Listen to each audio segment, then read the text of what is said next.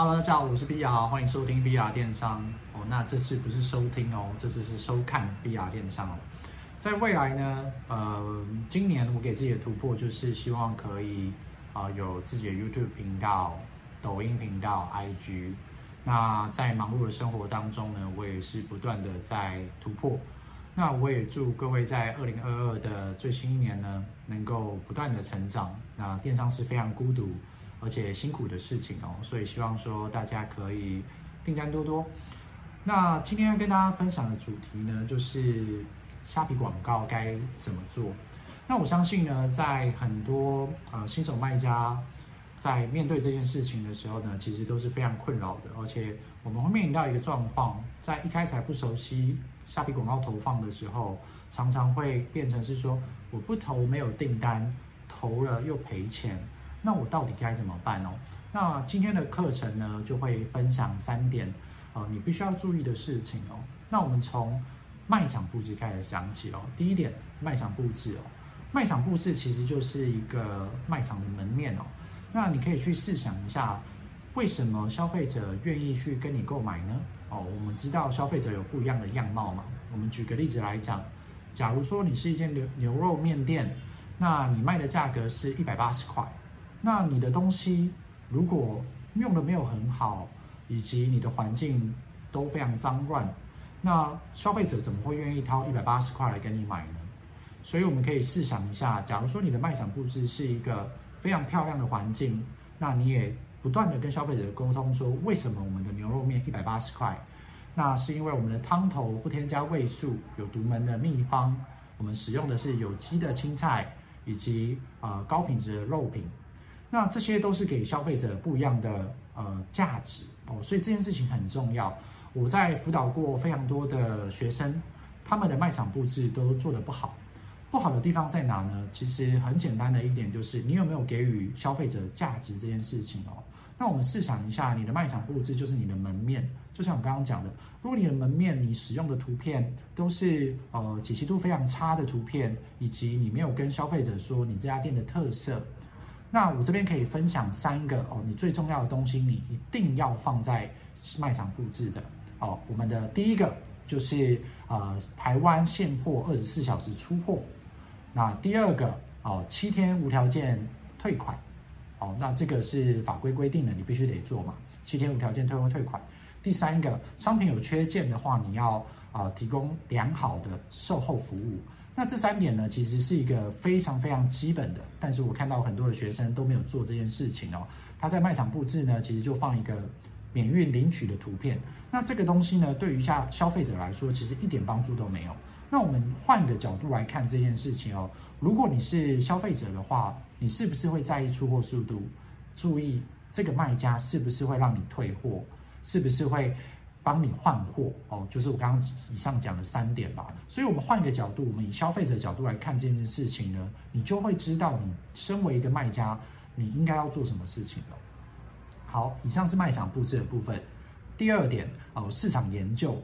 那这个我在我的 podcast 其实已经讲到烂掉了啦。那市场研究的重要性呢，其实是非常非常重要的。你做电商，你不做市场研究，你根本就是找死。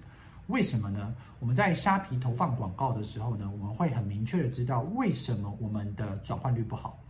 转换率不好的原因呢，就是在于说你的竞争对手的数量以及竞争对手的强度。所以其实基本上我们在选品的时候呢，就要去分析这件事情哦。那我们试想一下，如果你卖的价格是三九九，那市场上有六十七十个人在卖一九九、一七九、一四九。你怎么卖得赢人家呢？所以你要好好去观察这个市场哦，不要觉得说我想要卖贵，那我用广告来撑这件事情。你当然可以这样做，但是你成功的几率，如果你是新手的话，你成功的几率是不高的。所以做好市场研究，做好竞争对手研究这件事情非常重要，这是第二点。那第三点呢，就是你的图文素材、影片跟文案。那这个的话呢，牵扯到的就是消费者进来你的商品之后呢，你有没有能力去留住他？所以有很多的新手卖家呢，他其实是没有设计的。如果你没有设计的话，其实你可以找的是呃外包。那外包的价格从一千五百块到呃一万二都有。那一般人会犯的错呢，其实是找了呃不太熟悉电商的设计哦，因为对于设计来说呢，呃，我辅导过呃上千个电商厂商，以及呃我训练过的设计至少有一两百个以上了，我非常知道设计的状况哦。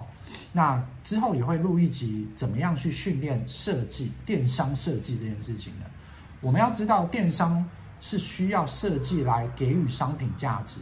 如果你找的这个设计呢，他不懂电商，他就只是摸皮毛而已哦。所谓的摸皮毛是什么意思呢？它没有打到消费者的痛点哦。电商最重要的就是找到消费者的痛点这件事情哦。而且我们还可以做的事情是攻击型的电商图片。那这件事情呢，我会再更深入的去讲解哦，在之后的集数。那我们今天讲的是广告投放的 ROAS 的转换率哦。那这些我们要注意的就是你的图片、影片有没有到位，有没有讲到消费者的痛点，你有没有去研究市场，你知不知道你的图片给予消费者什么样的价值，在同质性商品的比较之下，你有没有办法脱颖而出哦？所以这点是很重要的。再来，我想要跟大家讲一件事情是，你的图文必须要有温度。那我们试想一下一件事哦。假如说你今天去菜市场，有一个老板，哦，他跟你讲话就是，哎，你就要买就买，不买拉倒，哦，这种你会想要跟他买吗？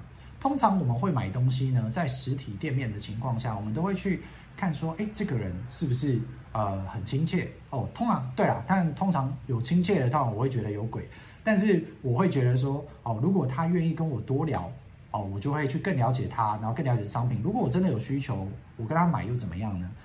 那这让我想起一个故事哦，我想跟大家分享哦。呃，以前我妈妈她有一个保险业务员，那第一个保险业务员呢，他不断的在跟我妈妈推销商品。那推销商品的情况下，我妈就对他很反感哦。那因为为什么？因为他不知道我妈的需求。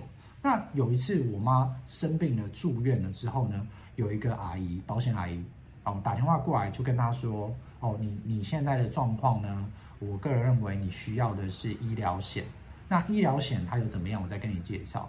那如果你真的有需要，你再来找我哦。那大家不知道知不知道这两者的差异呢？其实差异非常的大哦。一个是乱推荐一些金融衍生性金融商品给我妈，那另外一个的话是针对我妈的需求，给予她她想要的东西哦。所以我们在电商做图文影片的情情况之下呢，我们必须要去了解消费者真正要的是什么。我再举个例子哦。呃，大家如果知道蚊帐这个东西哦，蚊帐这个东西呢，如果是一般的电商卖家设计做的事情是什么？他只会做电商商品防蚊而已。但是呢，我们可以更深入的去了解消费者的内心。消费者为什么要买蚊帐呢？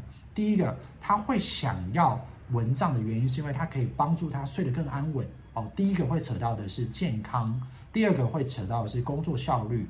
好，那。换了一个 TA，换了一个不同的目标客群。妈妈为什么要买蚊帐呢？希望可以帮小朋友有一个保护嘛。那不希望有登革热去叮他小孩。所以呢，其实两张图片，呃，两组图片放在上面的时候，高下立判哦。